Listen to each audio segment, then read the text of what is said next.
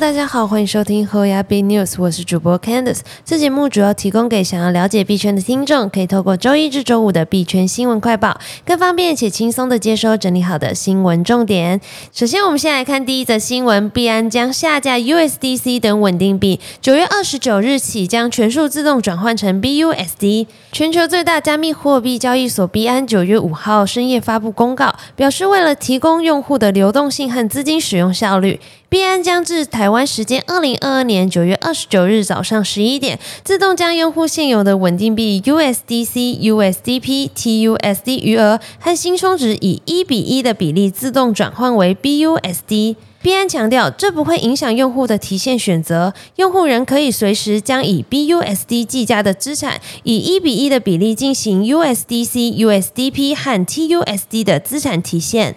另外，目前稳定币市场龙头 USDT 则不受此次更新影响。BNG 决定遭到加密货币社群质疑，是否想垄断市场？不过，USDC 发行商 Circle 的执行长稍早在 Twitter 上面发文指出，，BN 的策略在 FTX 和 Coinbase 上早有先例，而目前对 USDC 来说其实是好事一桩，因为有助于让 BUSD、USDC 瓜分 USDT 的市场份额。接下来看下一则新闻：沉睡九年距今，一周内转出一点五万枚比特币，社群忧沉重卖压将来袭。上周曾有一个沉睡近九年以 One for RK 开头的比特币地址，被发现转出五千枚比特币到一百七十一个新地址。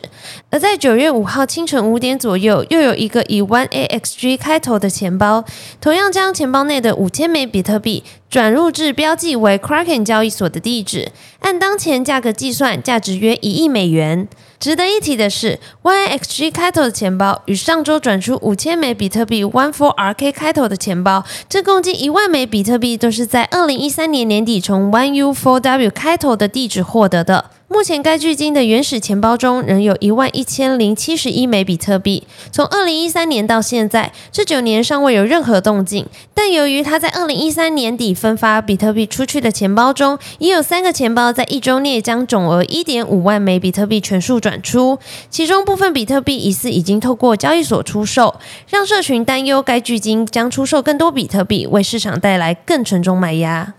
接下来看下一则新闻：喜剧演员比尔·莫瑞办 NFT 慈善拍卖，数小时后，一百一十九点二枚以太币全消失。美国喜剧演员比尔·莫瑞在九月一日见到一百一十九点二枚以太币从他的钱包消失。此前，他举办了一场 NFT 慈善拍卖。统计数据显示，在莫瑞的钱包中，多数以太币和 NFT 已经被转移至他处，只剩下价值约五百五十六美元的资产。莫瑞的 NFT 慈善拍卖在九月一日筹得一百一十九点二枚以太币。价值约十八点五万美元，但在拍卖会结束数小时后，一名骇客偷走了这些资金。根据莫瑞团队的细节资讯，骇客在美东时间上周四晚上七点左右开始窃取莫瑞的个人钱包。这个骇客还试图窃取莫瑞个人收藏的 NFT。这起高调的骇客事件凸显出，就连知名的明星也可能沦为加密骇客和窃贼的受害者。